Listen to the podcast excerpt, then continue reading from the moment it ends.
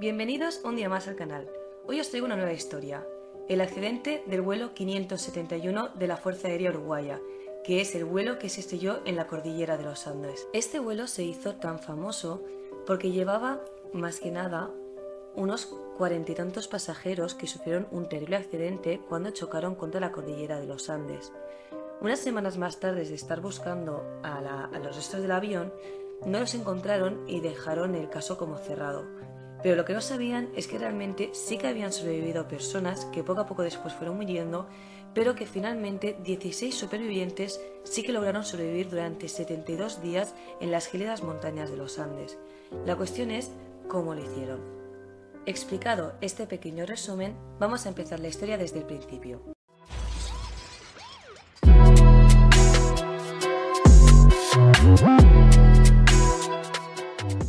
Empieza con el equipo de rugby All Christians Clubs de Montevideo, Uruguay, que tenían que jugar un partido contra el All Boys Club de la capital de Santiago de Chile.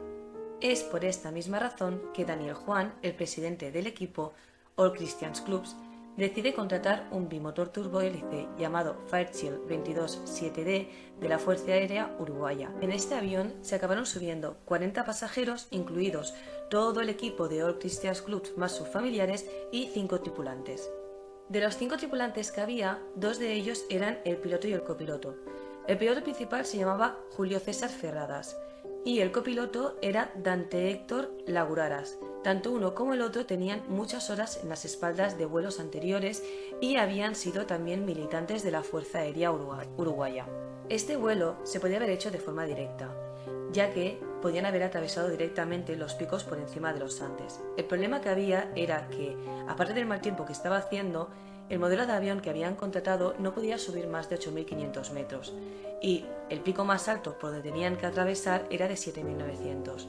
Teniendo en cuenta que el, avión estaba al completo y toda la carga que llevaba del pasaje, prefirieron hacer la ruta en forma de U, que eran unos 600 kilómetros más o unos 90 minutos más de vuelo, pero que realmente era mucho más seguro. Es así entonces como los tripulantes decidieron hacer el itinerario de viaje, haciendo la forma de U, pasando por el paso de Planchón y cuando llegaran a la radiobaliza de Curico, Chile, empezar el descenso hacia el norte de Santiago. La mañana del viernes 13 de octubre, cuando el avión tenía que salir, seguía teniendo unas condiciones climáticas bastante malas por encima de la cordillera de los Andes, y es por ello que el piloto principal retrasó el vuelo hasta las 2 y 18. El piloto al mando de este viaje fue Lagurara, pero este iba acompañado del copiloto que tenía mucha experiencia Ferradas. Este ya tenía más de 5.000 horas de vuelo a sus espaldas y además había sobrevolado los Andes 29 veces antes. Desde un principio el vuelo empezó con mucha cobertura de nubes, por lo tanto los pilotos en ningún momento pudieron dar su ubicación exacta visualmente. Es por este motivo que los dos pilotos sobre todo confiaban en la navegación por la radio. Pocos minutos después de que la Gurara sobrevolara el paso Planchón, se comunicó con los controladores aéreos de Santiago para decirles que ya lo había sobrevolado y pidió permiso para poder aterrizar en Curico. Tres minutos después de este anuncio, la Gurara vuelve a contactar con la torre, con el controlador aéreo de Santiago, y le dice que ya ha virado hacia el norte, que está encima de Curico, y solicita la autorización para poder descender. El controlador aéreo de Santiago, como no tenía cobertura de radar sobre las cordilleras de los Andes, confía en la palabra de la Gurara y le da la autorización. Es así como este avión empieza el descenso. Análisis posteriores confirmaron que este momento fue crucial, ya que desde el momento que tú dices que estás sobre el paso de planchón, tardas una media de unos 11 minutos en llegar a sobrevolar por encima de Curico, pero el piloto Lagurara solo tardó 3 minutos en hacerlo, por lo que posteriormente se supo que realmente Lagurara giró antes de tiempo y además no giró 0,33 grados como tenía que girar, sino que giró solo 0,14 grados. Es así como la aeronave empieza a descender los primeros 3.500 metros. Recordad que en este momento, aunque los pilotos pensaban que estaban sobrevolando Curico, aún estaban sobre las cordilleras de los Andes. Por lo, por lo tanto, las corrientes eran muy fuertes y hizo que el avión se sacudiera fuertemente. Una de esas corrientes fue tan fuerte que hizo que el avión cayera unos cientos de metros. Y es así como salieron de las nubes. Los pasajeros del avión pudieron visualizar perfectamente las crestas de las montañas de los Andes, lo que ellos no veían por la parte delante, pero los pilotos sí pudieron ver que esa corriente hizo que descendieran tanto que el avión se quedó por debajo de la cresta de la montaña. Los pilotos, al ver que la cresta de los Andes estaba bloqueando el paso, intentaron poner el avión casi en vertical para poder superarla, pero el avión no daba para más, así que este empezó a temblar y a detenerse. Y es en este preciso momento que las alarmas contra colisión de tierra se encendieron y empezaron a asustar de verdad a los pasajeros. Mucha gente piensa que la única colisión que hubo en aquel momento fue la del avión contra la cresta de la montaña, pero esto no fue así realmente. El avión, antes de superar la cresta, se sabe, por las pruebas que hallaron posteriormente, que impactó entre dos y tres veces con la cordillera. En un último intento por la supervivencia del avión, el piloto logró poner la máxima potencia para poder ganar un poco más de altitud y es así como a las 3.74 tan solo el morro del avión, la parte delantera, consigue superar la cresta de los Andes. Pero, por desgracia, la cola del fuselaje no corrió con la misma suerte y a 3.800 pies de altura la cola impactó contra la cresta de la montaña. En la siguiente colisión del avión, se arrancó el ala derecha con tanta fuerza que la misma ala arrancó también el estabilizador vertical. Tan fuerte fue el accidente que finalmente Toda la parte de detrás del avión, incluido donde se llevan las maletas, dos filas de pasajeros, las alas, es que prácticamente toda la parte de detrás del avión desapareció. Y fue cuando se perdieron las cinco primeras vidas, ya que tres pasajeros, el navegante y el auxiliar de vuelo, cayeron al vacío y se perdieron para siempre. En la siguiente colisión se perdió el ala izquierda y dos vidas más de pasajeros. En este momento del accidente ya solo quedaba el morro del avión, pero este siguió desplazándose a una velocidad de 350 km por hora durante 725 metros más, hasta que finalmente fue frenado por un banco de nieve y hielo. Como os podéis imaginar, en este momento el impacto fue tan fuerte contra el banco de nieve que aplastó la cabina de los pilotos aplastando a los pilotos contra los asientos y es en este momento que Ferradas también pierde la vida.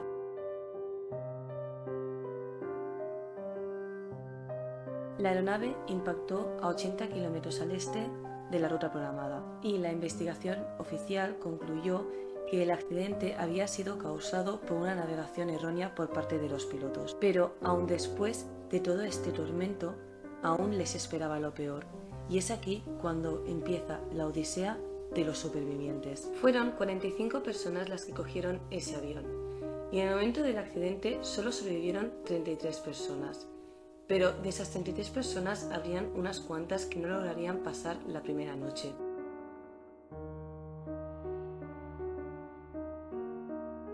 Como el vuelo no había llegado a la hora estimada al aeropuerto de Santiago de Chile, este enseguida envió una notificación al SARS para que enviaran aviones a buscar este avión perdido. Es por eso que inmediatamente SARS envió cuatro aviones que estuvieron recorriendo todo el recorrido del el avión 571 para ver si podían encontrarlo, pero oscureció y no tuvieron esta suerte. SARS además también se puso a investigar todas las transmisiones que habían hecho por radio el avión antes de desaparecer. Y es por eso que concluyeron que finalmente el avión podía haber aterrizado en una zona inaccesible de los Andes. El segundo día del accidente, Chile, Uruguay y Argentina enviaron 11 aviones en búsqueda del avión perdido. Fueron hasta tres aviones los que pasaron por encima de los supervivientes, pero ninguno de los tres aviones pudo divisar al avión accidentado en la nieve. Y después de ocho días de búsquedas continuas, como no lograron encontrar a ningún superviviente ni tampoco divisar el avión, cancelaron la búsqueda. A los 11 días después del accidente, los pocos supervivientes que quedaban pudieron escuchar por una radio que habían hecho a partir de transistores que su búsqueda había sido cancelada. La primera noche después del accidente, cinco personas más perdieron la vida a causa de las heridas tan graves que tenían y el frío que hacía. Para la siguiente noche, los 27 supervivientes que quedaron decidieron desmontar el fuselaje para hacer una especie de tapón que les pudiera aislar térmicamente del frío de la noche y así poder sobrevivir. Los supervivientes catalogaron toda la comida que tenían. Esta era muy escasa, así que intentaron racionarlo de forma que pudieran alargar lo máximo posible la cantidad de comida que tenían. Es así como llegan al onceavo día donde escuchan que su, búsqueda había sido cancelada. Y es en esta situación que después de varios días, me parece que fueron unos siete más o menos, que no habían probado ningún bocado y tampoco podían acceder a agua que no fuera nieve deshecha, decidieron que antes de morir de hambre, si alguien, si alguno de los compañeros moría, éste daría su permiso para que los otros pudieran alimentarse de él. Esto no fue una decisión fácil para nadie del grupo y, como en todo grupo al principio, hubo personas que rápidamente accedieron a comer de sus compañeros, pero hubo otros que se negaron. A los 17 días del accidente, mientras todos estaban dentro del fuselaje guardando energía, una laúd de nieve cayó y los enterró completamente, enterrando también el fuselaje por fuera y por dentro. Tanto fue el alaúd que dentro del avión donde estaban los supervivientes, la nieve creció hasta un metro, dejándoles un espacio súper pequeño entre la nieve y el techo del fuselaje. Estuvieron tres días enterrados hasta que finalmente pudieron abrir un agujero y salir los supervivientes de esta alaúd, porque ocho de ellos murieron allí enterrados. Un pequeño grupo de supervivientes decidió que ya estaban hartos de esperar, así que empezaron a hacer pequeñas expediciones hacia diferentes coordenadas para ver si podían encontrar la forma de cruzar las montañas y llegar nuevamente a la civilización para pedir ayuda o un rescate. Entre ellos estaban Roberto Canesa y Nando Parrado. En una de sus expediciones lograron encontrar la cola del avión. Dentro de la cola, por suerte, pudieron encontrar más eh, razonamientos de comidas, ropa e incluso una radio que finalmente fue inoperativa, con la cual no se pudieron comunicar tampoco con los rescatistas. El 15 de noviembre, tres personas más perdieron la vida debido a la gravedad de sus heridas, ya que éstas habían desarrollado gangrena. La última víctima en perder la vida fue Numa Turcati. Este había muerto con tan solo 25 kilos. No había probado comida desde que ésta se acabó, ya que él en ningún momento quiso recurrir a la antropofagia. Así que 60 días después del accidente, murió. Esta última muerte, la de Numa, hizo que los supervivientes recapacitaran sobre sus terribles condiciones y se dieran cuenta que si seguían como estaban, iban a morir allí. Así que es cuando decidieron hacer la última expedición para poder encontrar ayuda, ya que se habían enterado que los rescatistas habían reanudado la búsqueda. El 12 de diciembre de 1972, Parrado, Canesa y Vicentín decidieron empezar su expedición. A los tres días de empezar el viaje, se dieron cuenta que este se iba a demorar mucho más de lo esperado y que no tenían las suficientes raciones para tres personas. Es así como acordaron que uno de ellos volviera con los demás supervivientes y este fue Vicentín.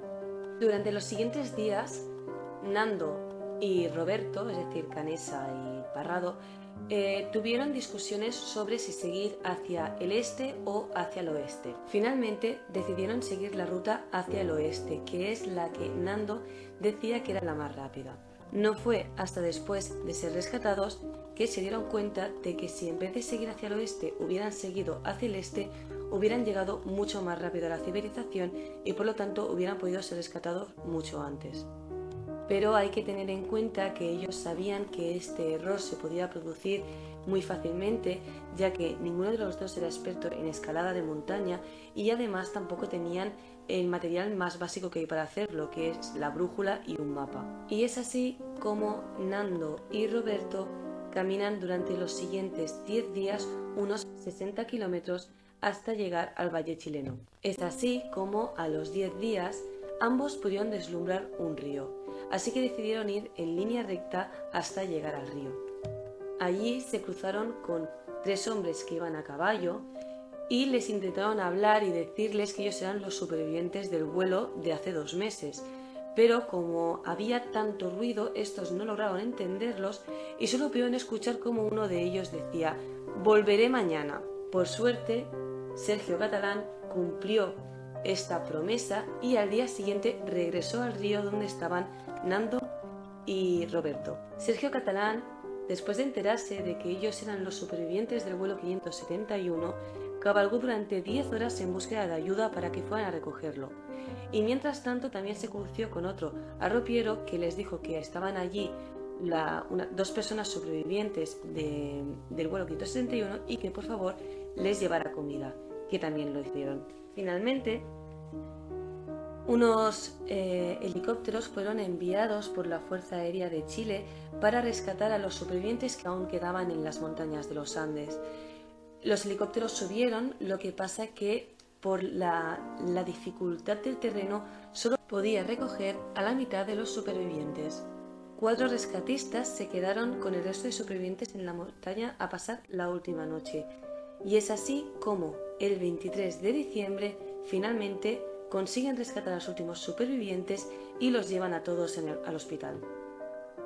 Rápidamente se extendió la noticia de que 16 personas habían sobrevivido al vuelo uruguayo accidentado, o sea, el vuelo 571. Pero también, muy rápidamente, se empezó a especular de que esa supervivencia había sido a base del canibalismo. Fueron muchos los periódicos que se lucraron con esta portada y que también hicieron que la opinión pública fuera muy negativa ante los supervivientes. Pero con el paso de los días, cuando ya los supervivientes pudieron explicar que entre ellos habían hecho un pacto de no morir allí por falta de comida y que bajo las condiciones que, estaban viviendo, que hicieran lo máximo posible para sobrevivir los que pudieran, el público empezó a mainar esta furia que tenía contra ellos y finalmente entender por qué lo habían hecho. La historia que vivió este grupo fue una historia terrible en la cual solo 16 personas pudieron sobrevivir, pero esto también nos enseña que la perseverancia y la determinación del humano cuando sabe organizarse en grupo puede ser extrema.